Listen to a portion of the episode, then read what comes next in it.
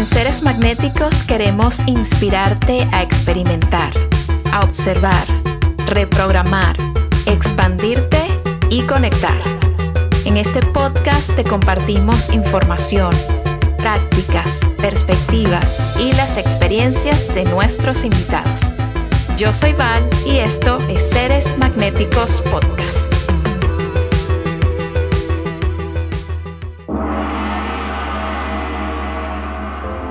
Ricardo González Corpancho es investigador y autor de más de 20 libros sobre el contacto extraterrestre. También es el conductor de la serie La nave del tiempo en Gaia. Conversé con Ricardo sobre sus experiencias personales, sus investigaciones profesionales sobre el tema y también la historia que está detrás de lo que ha sucedido en las últimas décadas. Te invito a que escuches este episodio con una mente curiosa y abierta y que te inspire a explorar, cuestionar y descubrir muchísimo más sobre este tema fascinante y también impactante. Gracias por estar aquí, por acompañarnos, por darle play a este episodio. Y si quieres apoyar a este podcast, nos puedes dejar siempre tus estrellas, una reseña y compartir este y otros episodios con seres queridos que puedan crecer y evolucionar con nosotros. Te mando muchísimo amor.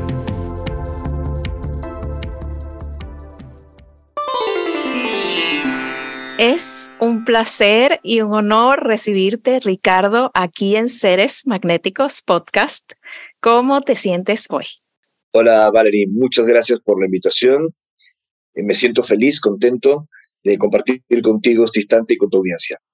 Me encanta tenerte, Ricardo, y te voy a confesar de entrada que este tema que vamos a conversar es algo que me daba muchísimo miedo. O sea, una cosa que yo decía de pequeña, yo creo que eso viene mucho de, de la televisión y estos programas sensacionalistas y no sé qué, sabes, como que una narrativa que me causaba muchísimo impacto, ¿no? Como de la vida fuera de este planeta, la vida extraterrestre, ¿no? Los avistamientos, los contactos, ovnis, todo ese tema era una cosa aterradora hasta cierto punto de mi vida, ¿no? Lo veía como, como ¡Ah!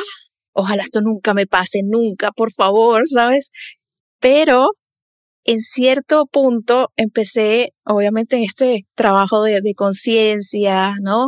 De, de expandir nuestros pensamientos, de ver más allá, empecé a cuestionarme y a entender que quizás era un pensamiento poco evolucionado y hasta soberbio, ¿no? Pensar que nosotros tenemos que ser los únicos y que esas cosas naturalmente se me hacían malas o negativas o terroríficas, ¿no? Obviamente todo esto con la madurez. Y ahora pues descubro tu trabajo descubro tu serie La nave del tiempo en Gaia, una cosa fascinante que casi no se puede ni dejar de ver, o sea, es como para ver un episodio tras otro y, y ahora pues con las experiencias, con tus investigaciones y todo lo que compartes, tengo nuevas perspectivas al respecto. Y quisiera comenzar preguntándote, Ricardo, para las personas que nos están escuchando, que quieren saber de ti, Cuéntame un poquito cómo fue en tu vida personal comenzar a tener estos contactos y ver estos objetos voladores desde muy pequeño. ¿Cómo fue eso? Sí, ciertamente lo he contado muchas veces en entrevistas en medios, como le ha ocurrido a otros testigos de contacto en el mundo. Yo presencié este fenómeno desde que era literalmente un pequeño, un niño, entre 5 o 7 años de edad. Eh, puedo calcular más o menos la época a fines de los años 70. Yo nací en el año 74, ahora tengo 48 años, y fui testigo de objetos que no podía explicar, luces que se movían como dando brincos sobre los cerros, eh, volando en formación, acelerando, haciendo zigzags. Yo le llamaba estrellas caminantes. Los había contemplado en la sierra de Chosica, a las afueras de la ciudad de Lima, ya que íbamos con mis padres a un club campestre a pasar fines de semana. Se llama El Bosque. Ahí empezó todo. Pero bueno, vas creciendo, vas olvidando de alguna manera este tipo de experiencias que también fueron acompañadas por sueños extraños, desconcertantes, donde tenía en estos sueños, amigos imaginarios con los que me encontraba en el jardín de la casa. Eh, recuerdo claramente una entidad pequeña, eh, calva, de rasgos muy humanos, con una sonrisa muy tierna que salía de una suerte de huevo metálico, es el que inspira, por cierto, eh, el icono de mi programa La nave del tiempo, ese huevo metálico que aparece en la animación, a raíz de una entrevista que había dado, describiendo esos sueños y esos avistamientos y experiencias de niño. Sinceramente, Valerie, yo pensé que todo esto era parte de, de la imaginación o cosas que vi que no supe explicar, así que dejé dormir esos sueños, esas experiencias, esos amigos imaginarios, eh, esas luces, y fui creciendo hasta que en 1988, cuando tenía entre 3 y 14 años de edad, observé algo mucho más contundente, un objeto a pleno día, solo la ciudad de Lima, lo pude contemplar desde el patio exterior de la casa, y lo extraordinario es que este avistamiento produjo en mí una inexplicable sensación de alegría.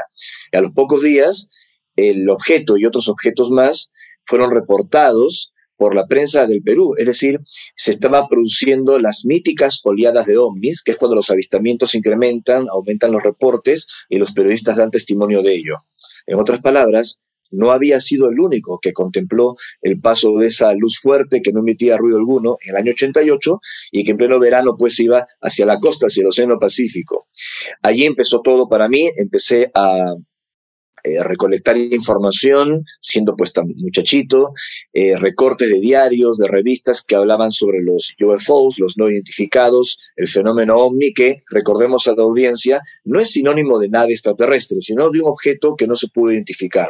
Otro asunto es que en ese porcentaje irritante, molesto, de lo no explicable dentro de estos avistamientos pudiese existir algún tipo de inteligencia no humana. No exactamente extraterrestre, puede ser interdimensional, algo desconocido por nosotros, pero a fin de cuentas algo que no forma parte de nuestra tecnología humana. Así que empecé a seguir el tema y resumiendo un poco esta breve síntesis que siempre presento para aquellas personas que no conocen mi caso, volví a olvidarme del asunto, la adolescencia, fui creciendo, terminé mis estudios escolares, empecé a estudiar la carrera de mercadotecnia y entre los 18 y 19 años fue cuando, en 1993, en el mes de octubre, para ser exacto, llevan a ser 30 años, cerca de 30 años de este suceso, recibo de forma espontánea un supuesto mensaje mental. Yo estaba por dar unos parciales de estadística y contabilidad y como todo muchacho que estudia, pues cerrar los apuntes, los cuadernos para tomar un break.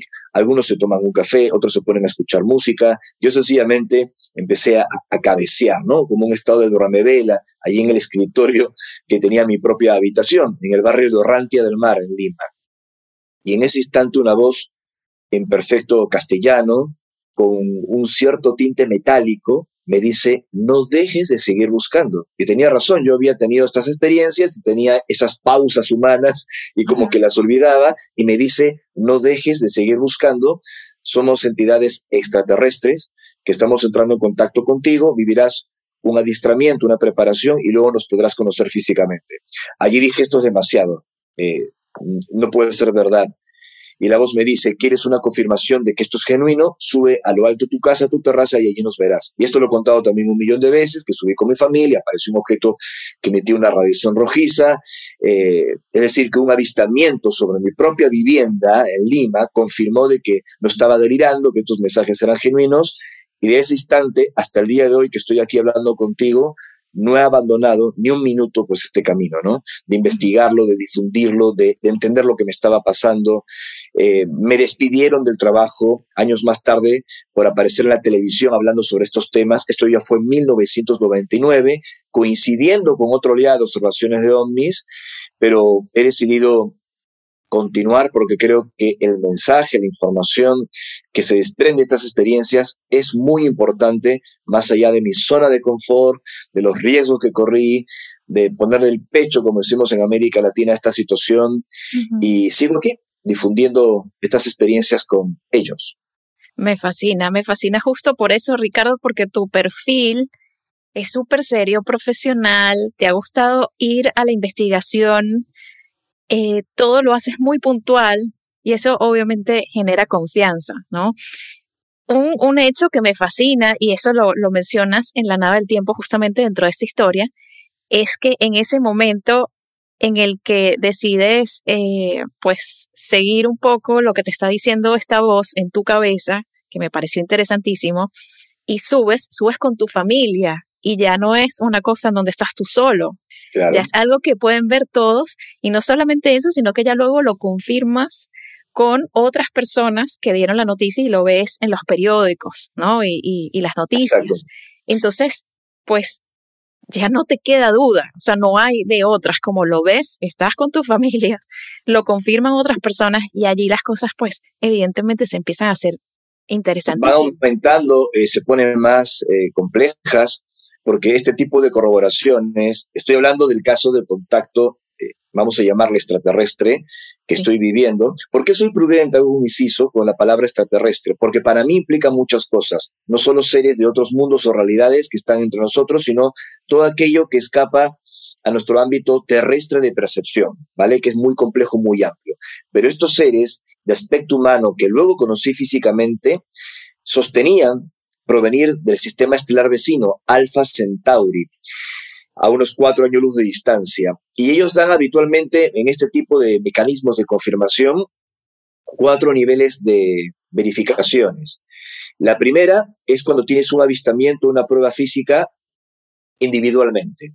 La segunda, cuando esto implica a tu círculo familiar o de personas eh, conocidas, es para que te sientas más cómodo que tu entorno inmediato es testigo de que lo que se está ocurriendo es auténtico. El tercer nivel de confirmación es cuando se tratan de personas que ya están alejadas de estos temas, que no forma parte necesariamente de tu círculo íntimo y también son testigos del incidente. Y el cuarto nivel es cuando invitas a investigadores, a especialistas en estos temas, a periodistas, eh, convocando un contacto programado con día, hora, lugar, para que puedan verificar y esto es muy riesgoso porque basta que una sola ocasión no ocurra para que tu testimonio sea puesto en duda y seas atacado. Y afortunadamente, en nuestro caso, hemos invitado no una, sino en ocho ocasiones a reconocidos especialistas en el tema de los ovnis, a periodistas sobre los no identificados, y los contactos han ocurrido, los han testificado, algunos han podido ser hasta filmados, y esto le ha dado eh, una buena reputación, no a Ricardo González, o sea, eh, eh, esto hay que aclararlo, yo soy uno más de tantos testigos de contacto en el mundo, sino darle seriedad al tema, al tema, no a una persona, a este humilde servidor, porque muchos han sido ridiculizados, Valerie, por vivir estas experiencias. Entonces, al hacer estos encuentros programados con testigos de alta credibilidad, le ha dado un poco, pues, el beneficio de la duda, de que esto podría estar sucediendo, y si está sucediendo, y si estos seres son quienes dicen ser, ¿cuál es su vínculo con la humanidad?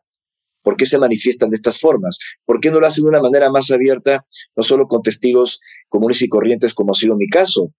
Eh, ¿Qué dicen sobre el futuro de nuestra especie? ¿Se han implicado en, en, el surgimiento de la vida en la Tierra? Son muchas preguntas muy interesantes que obviamente hasta el día de hoy las seguimos haciendo qué interesante. En serio, me parece alucinante y, y súper expansivo abrirnos a estas ideas. Súper expansivo. Abrirnos a estas ideas, a, a, estas experiencias que tantas personas como tú han vivido.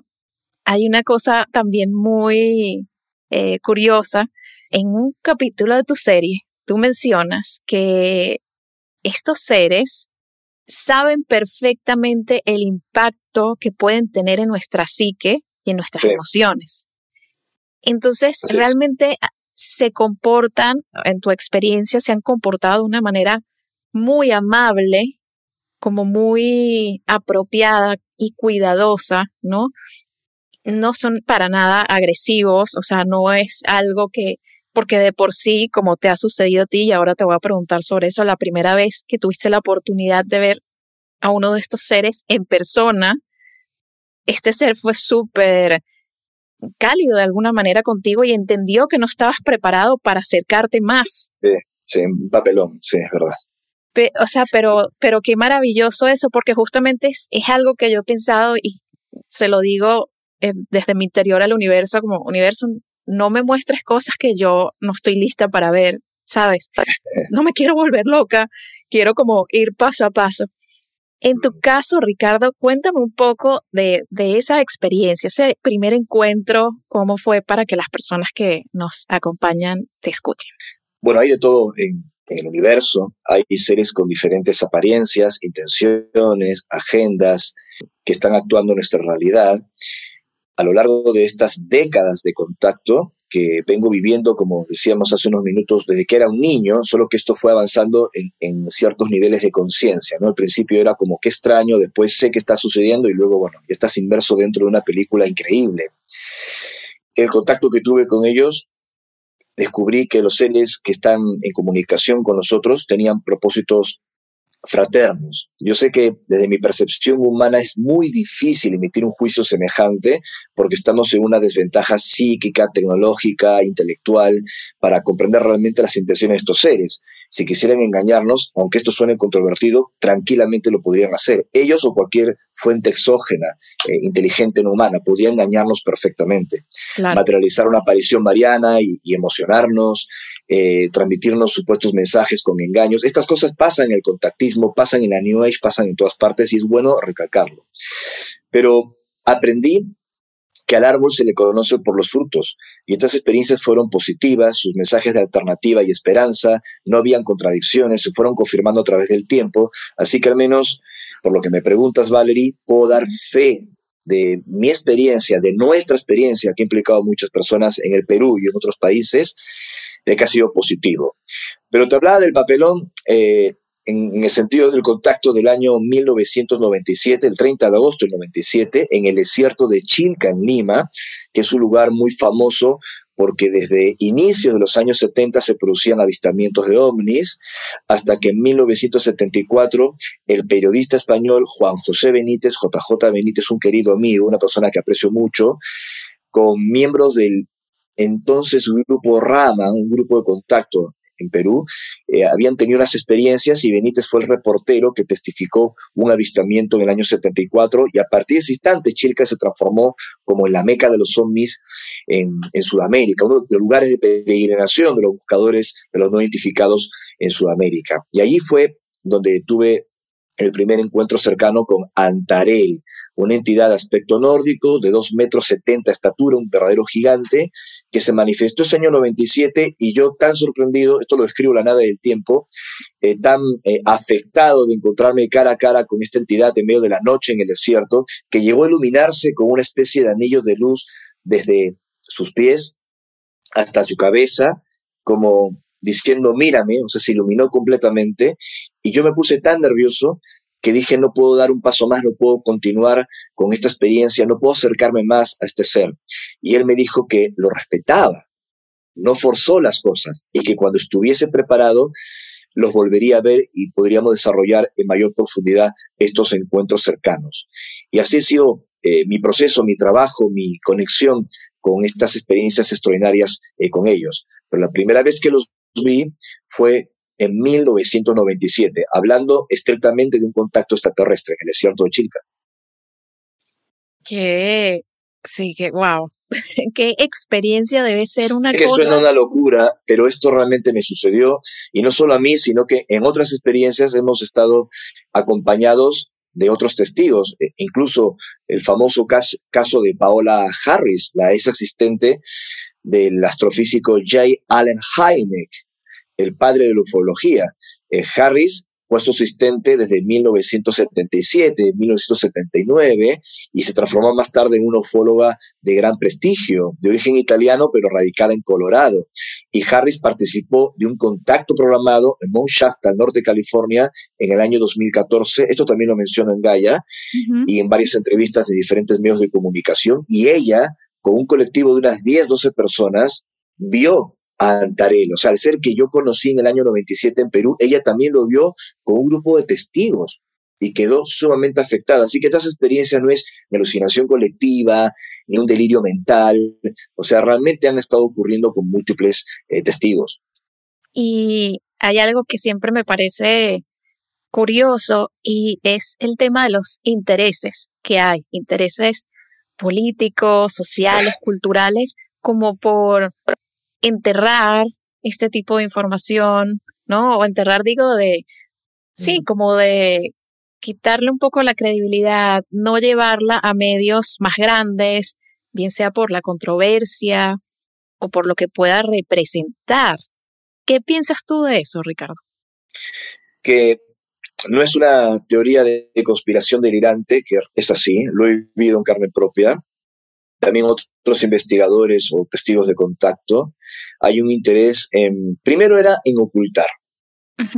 Décadas atrás era en censurar literalmente. Ahora se censura, pero se intoxica menos porque vas a ver, no voy a decir los nombres aquí, grandes cadenas de televisión, eh, grandes canales de documentales de televisión, en los que yo también he participado, en donde no necesariamente lo que se muestra sobre el fenómeno es del todo cierto. Mezclan algunos hechos auténticos, algunos testimonios genuinos, con información eh, fraudulenta o enrevesada para que luego todo eso se vaya enredando y más adelante pues la cortina de humo funcione a la perfección y todo el caso, la experiencia en sí sea ridiculizada, desestimada. Esto ha sucedido. También hay algunos ufólogos, sobre todo de formación científica, que lamentablemente, lamentablemente son parte de servicios de inteligencia eh, no voy a decir que fueron parte, porque uno nunca deja ser parte del servicio de inteligencia, y algunos de ellos han sido pues íconos, o son íconos de la ufología racional, y no estoy inventando nada, o sea, hay un sesgo, hay una intencionalidad de ridiculizar también la hipótesis extraterrestre, que aunque es una de tantas, pero hay un deseo, eh, un objetivo, una agenda de llevarnos por otros eh, senderos que nos aleje de la existencia real de civilizaciones extraterrestres que están actuando en, el planeta Tierra. Eh, todo esto ha sucedido, yo lo he vivido, insisto, en, carne propia, pero hoy por hoy ya no se trata pues de censurar, porque si fuese una censura demasiado grande, le estaría dando fuerza, potencia al testigo, al investigador sobre lo que está tratando. Es mejor inventarle pues historias falsas, afectar su reputación, eh, no sé, eh, cualquier tipo de, de artimaña periférica que ahogue su testimonio, sus pesquisas y no pueda seguir adelante. Pero esto ocurre con el tema de los no identificados. ¿Y por qué?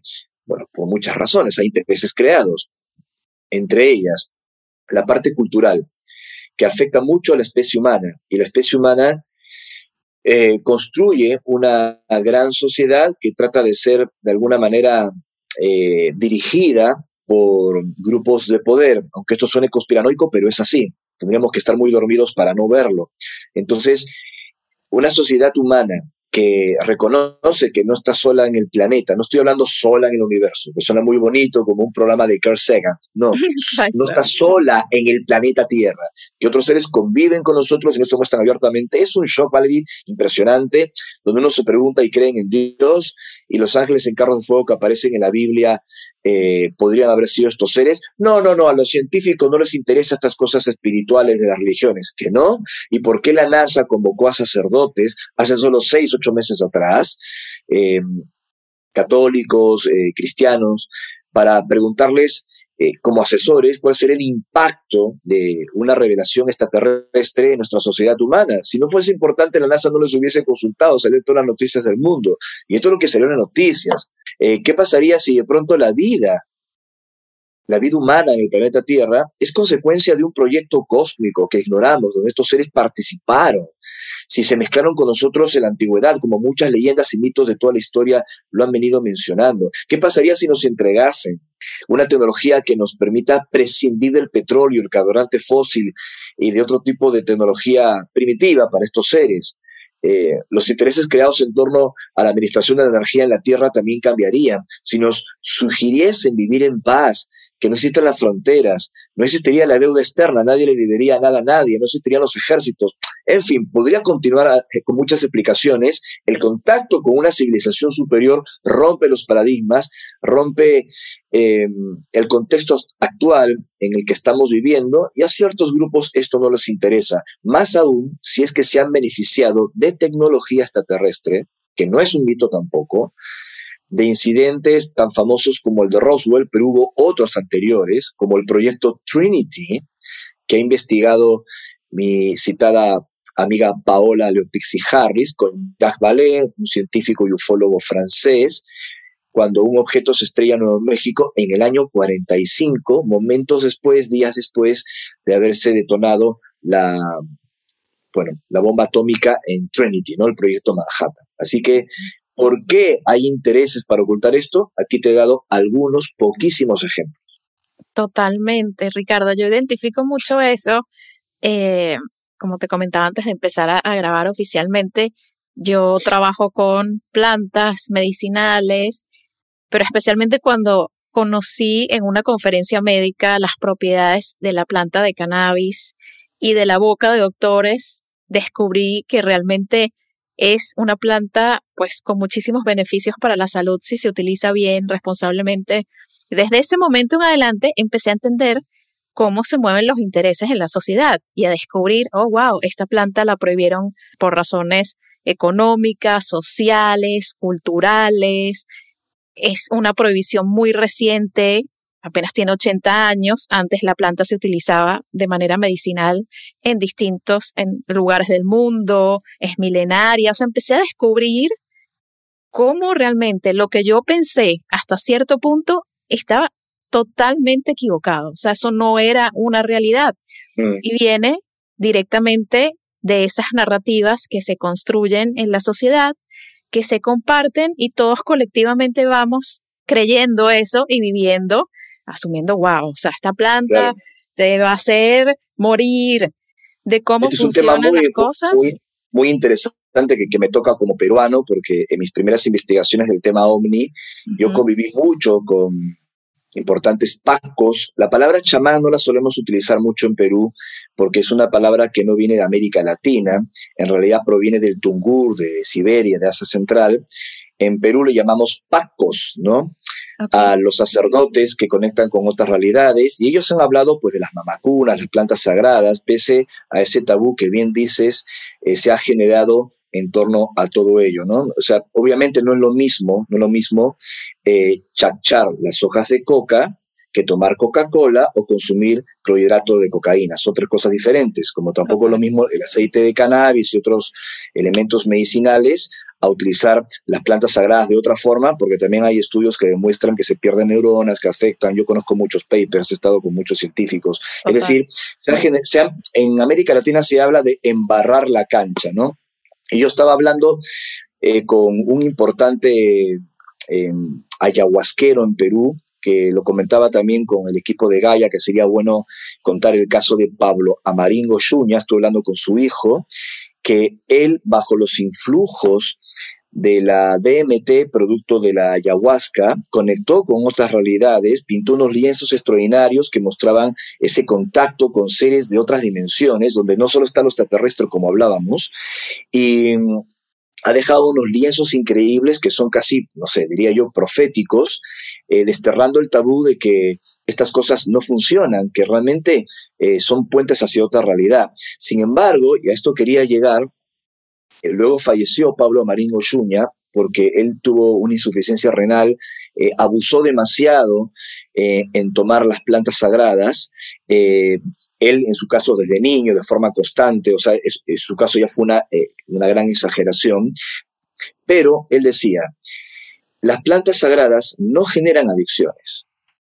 Lo que genera adicción son las experiencias, porque es como que, dicen los chamanes en el Perú, eh, o los pacos, como explicaba, si el paco y las mamacunas y las plantas sagradas te muestran tus sombras, te muestran el camino, como también pasa con el contactismo extraterrestre, te lo decía eh, antes de esta grabación, y constantemente requieres de eso para encontrarte a ti mismo, entonces algo está fallando.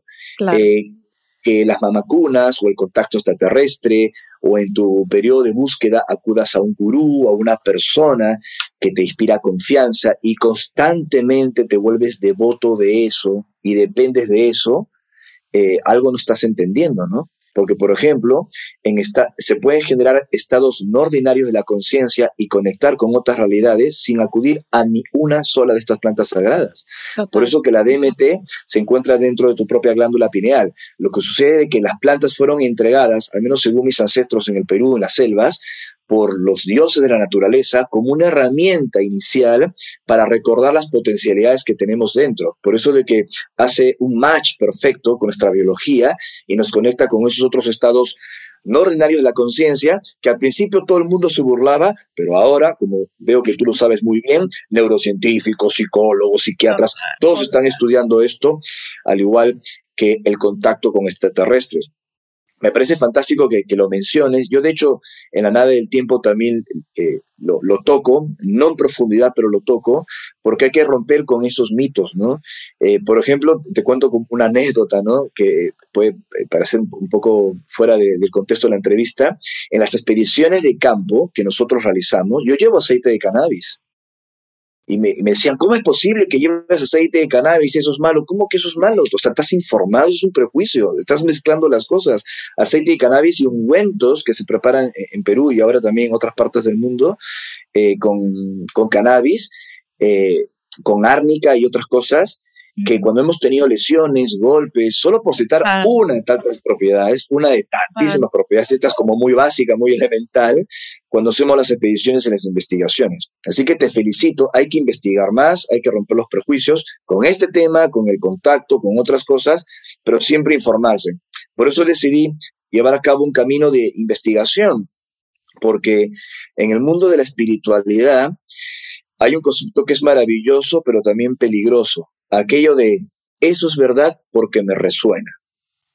Es maravilloso, el corazón, tu alma, tu espíritu, es una brújula realmente infalible cuando estás totalmente alineado, pero si no estás totalmente alineado, también puedes caer en un acto de fe. Es verdad porque te resuena, es sencillamente un sesgo.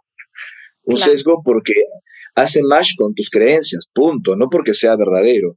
Entonces, lo que han enseñado los grandes maestros de, la historia de la humanidad y lo que aprendimos en el contacto con tantos temas que estamos charlando ahora, es no solo quedarnos en lo que te resuena, sino, ¿y por qué no lo tratamos de contrastar?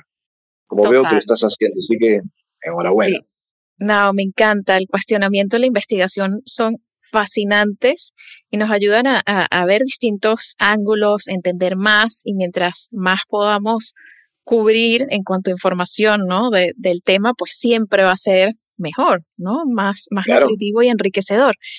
Y eso me encanta, me encanta cómo estos temas pueden cruzarse, ¿no? Hablar de, vida extraterrestre o del uso de las plantas acá, de los intereses de, de, la cultura y de la sociedad, de, los poderes un poco, que son los que llevan como que las riendas de cómo decías que hay personas hoy en día, eh, doctores, eh, personas que investigan, también empresarios, muchísimas, o sea, hace poco varios en Estados Unidos, y algunos muy famosos. Algunos, tú lo ves más que yo. CEOs de grandes compañías CEOs, en California. Exactamente, CEOs, inversionistas, personas que participan en compañías de cosas que utilizamos en el día a día, de apps. Todas estas personas estaban hace poco en Burning Man utilizando plantas y tratando de hacer contacto. O sea, sí, lo conozco perfectamente, sí. Tal cual. Entonces, el mundo sin duda se está moviendo a un lugar mucho más expansivo a nivel de conciencia, mucho más receptivo también. En este sentido, hay otra parte de, tu serie en la que mencionas algo que a mí me encanta, que es que la Tierra es considerada un planeta escuela. Oh, entramos a otro tema también no menos inquietante. me encanta y de verdad, o sea, hay eh, una mujer extraordinaria que ya trascendió físicamente, pero seguro sigue con nosotros, se llama Dolores Cannon. Y eso es algo que ella decía mucho, como la Tierra es un planeta escuela al que venimos, ¿no? Obviamente aumentamos nuestra densidad, encarnamos, nos convertimos en humanos, ¿no? De pasar de seres infinitos a estar en una experiencia humana para aprender distintas cosas una y otra vez, ¿no? Hasta que ya, pues, nos graduemos, por decirlo de alguna forma. Cuéntame un poquito de eso. E, es exactamente como lo has resumido. Esta es una creencia realmente ancestral ancestral. Más allá de quienes hemos publicado libros, hemos difundido estos temas en las últimas décadas con el concepto de planeta escuela, esto ya era una información muy arraigada en culturas eh, nativas de la tierra. Incluso en el antiguo Egipto, sobre todo en la India, con otros conceptos, no con estas palabras, pero se creía de que teníamos un propósito en la tierra y que luego había una perpetuidad del alma, que nos marchamos a otra eh, realidad, sea el Duat en Orión, en el antiguo Egipto, o sea en otros planos, en otros mundos semejantes a la Tierra, como al parecer sostenían algunas creencias de los nativos norteamericanos, ¿no? Por ejemplo, los Hopi. Venimos de las estrellas, o venimos de otros mundos, o venimos de otros planos de realidad, de otras dimensiones, no sé cómo definirlo. Algunas informaciones hemos recibido en el contacto y nada fue por casualidad, aunque esto suene demasiado extraño, habríamos hasta elegido el momento o ciertas condiciones del universo, su geometría inteligente, habría hasta asignado nuestro nacimiento a una determinada familia, nuestro proceso de aprendizaje, eh, todo lo que íbamos a vivir en este suspiro, en este instante en que estamos en el planeta. Porque ¿qué son 80, 100 años viviendo en el planeta Tierra? O sea, es nada. Nada. ¿Cuál es la, la antigüedad oficial de la especie humana? Dos, tres, cuatro millones de años, que hay un gran debate entre los científicos. El origen de la civilización. ¿Acaso empezó en Sumeria hace 6.000 años en Mesopotamia? ¿O empezó antes en Gobekli Tepe, en, en Turquía? Eh, pero hay leyendas que se remontan a culturas eh, olvidadas como la Atlántida, que puede retrocedernos a decenas de miles de años. Antes que estuviésemos nosotros, no hubo otras especies, por ejemplo los dinosaurios, que reinaron más tiempo que los humanos y se extinguieron hace cifras oficiales, 65 millones de años. Entonces, ¿cuál es el objetivo de la vida? El propósito de existir. ¿Por qué estamos aquí? ¿Por qué dependemos de estímulos externos, eh, sea una luz, eh, eh, el avistamiento de un ovni, un contacto con otra realidad, ¿se entiende? Para que nos recuerde que todo eso ya lo tenemos dentro. Yo hace poco aquí en Argentina, eh, vivo a caballo entre el Cerro Litorco, Capilla del Monte, donde estoy en este momento, y en mi Lima natal en Perú. Pero hace poco en Argentina, en Buenos Aires, ofrecí una conferencia sobre la conciencia según estos seres según estos seres. Y ellos dicen de que la conciencia no está confinada en un espacio-tiempo en nuestro cuerpo físico. La conciencia es como un software, yo le llamo conciencia de smartphone, ¿no? En donde tú crees que el aparato tiene la información y en realidad está en una nube, donde tienes individualidad, pero al mismo tiempo estás conectada con el propio universo. Y esa conciencia se amplifica cuando se condensa la materia y vivimos una experiencia transitoria de aprendizaje en los denominados puntos escuela. Y este es un tema fascinante, sumamente amplio, que también lleva pues a malas interpretaciones, eh, también nos podría conducir a una autopercepción exagerada de nosotros mismos. Se tiene que discernir y vivir con mucha responsabilidad pero todos somos especiales. No hay una persona más o menos especial que otra, una que tenga una misión más o menos importante que otra. Eso es un delirio, en mi opinión, lo que humildemente he aprendido. Creo que todos somos una gran familia, que todos somos especiales, que este es un planeta especial y que tenemos que experimentar el dolor, el amor, la empatía, la decepción, una serie de cosas que son parte de, del peregrinaje del alma, ¿no? Y la tierra, según estos mensajes extraterrestres, no es cualquier mundo especial. Eh, forma parte de un contexto de planetas en donde se estaría experimentando, siempre según estos polémicos mensajes, una nueva forma de crecer, de evolucionar, que no se base única y exclusivamente en el intelecto, en el conocimiento, sino que pueda transformarse en sabiduría con la experiencia de la empatía y del amor, pero sustentada en el conocimiento, que es lo que nos ha dividido siempre a los humanos, ¿no? Que antes no sé, los mayas o los incas eran sacerdotes científicos, ¿no? Eh, por decirlo de algún modo, ¿no? Eran líderes políticos, eh, pero también tenían una conexión con lo espiritual y también grandes estrategas.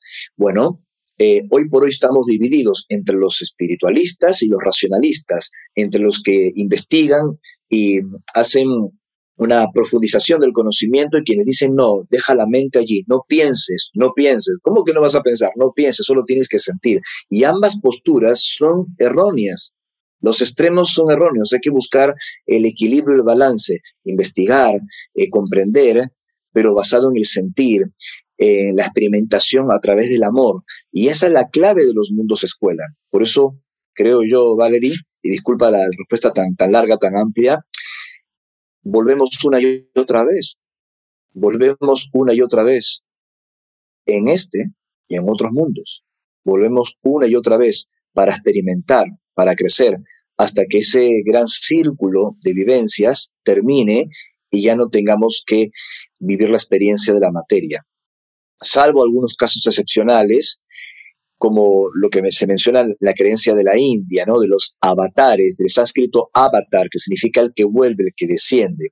Pero dice las enseñanzas, las personas que vuelven con una misión particular fuera del círculo de las almas de la tierra, eh, vuelven con mucha humildad, no se presentan como grandes maestros, ni dicen que van a ser tus educadores cósmicos, ni que te van a llevar por aquí o te van a llevar por allá o que les tienes que creer.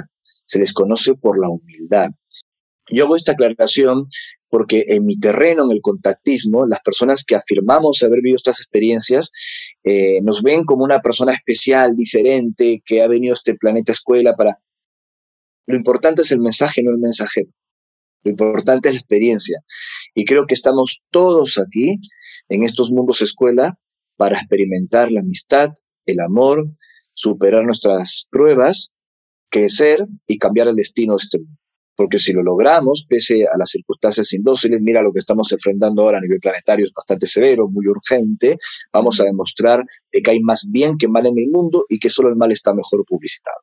Yo hay algo que, que también eh, con lo que conecté muchísimo, ¿no? Dentro de las cosas que compartes en tu serie La nave del tiempo.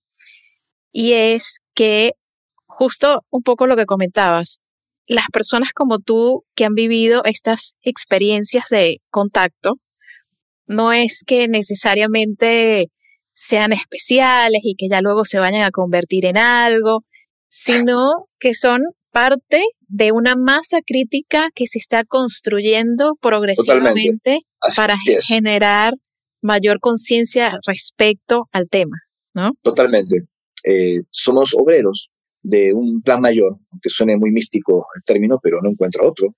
Es un plan mayor que tal vez no, no comprendemos o conocemos como quisiéramos, pero entendemos las partes elementales suficientes para construir el gran puente, la gran obra. Somos obreros, albañiles de esa gran obra.